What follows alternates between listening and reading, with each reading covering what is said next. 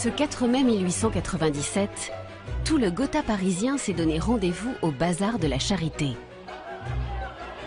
C'est dans cet édifice en bois, situé au cœur de la capitale, que les femmes de la haute société sont venues vendre leurs objets de valeur au profit des plus démunis.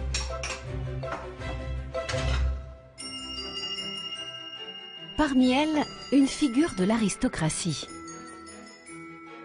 La duchesse Sophie Charlotte d'Alençon. Jean-Noël Fabiani, historien de la médecine. La duchesse d'Alençon, qui est tout de même la sœur de l'archiduchesse d'Autriche. La sœur de Sissi est ravie. Son étal de lingerie et de bijoux est un succès.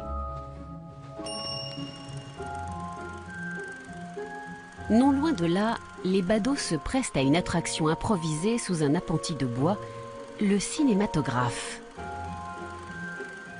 Cette nouvelle invention qui vient des frères Lumière, qui est de projeter un film de cinématographe.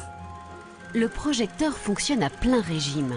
À 16 heures, l'assistant doit remplir à nouveau le réservoir d'éther qui alimente la machine. Mais en rallumant la flamme, les vapeurs d'alcool s'enflamment. Brutalement, le feu va plus vite. C'est une fournaise. Le feu dévore les tentures, les cloisons de bois. Par endroits, le toit s'écroule. Les 1500 personnes tentent de prendre la fuite. Frédéric Chauveau, historien. La panique aidant, elles sont 3, 4, 5, 6, 7 peut-être à telle ou telle sortie. Les flammes prennent. Elles sont prises au piège. Elles sont brûlées vives.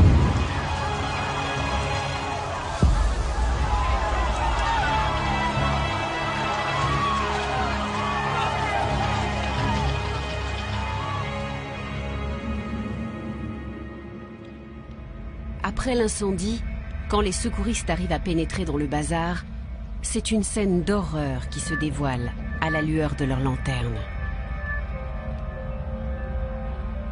On se trouve devant des corps calcinés, recroquevillés sur eux-mêmes, dans des attitudes qui ont montré la souffrance extrême.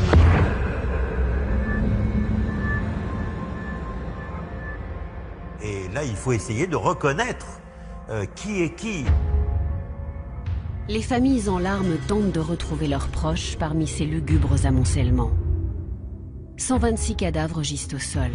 33 sont si abîmés que les médecins légistes sont incapables d'établir leur identité.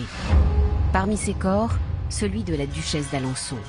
Mais comment la reconnaître? On a un ambassadeur qui a une idée, qui se dit mais il y a peut-être une solution qui serait de faire appel à ce moment-là des dentistes. Le conseil est aussitôt suivi. Le médecin personnel de la duchesse est appelé sur place.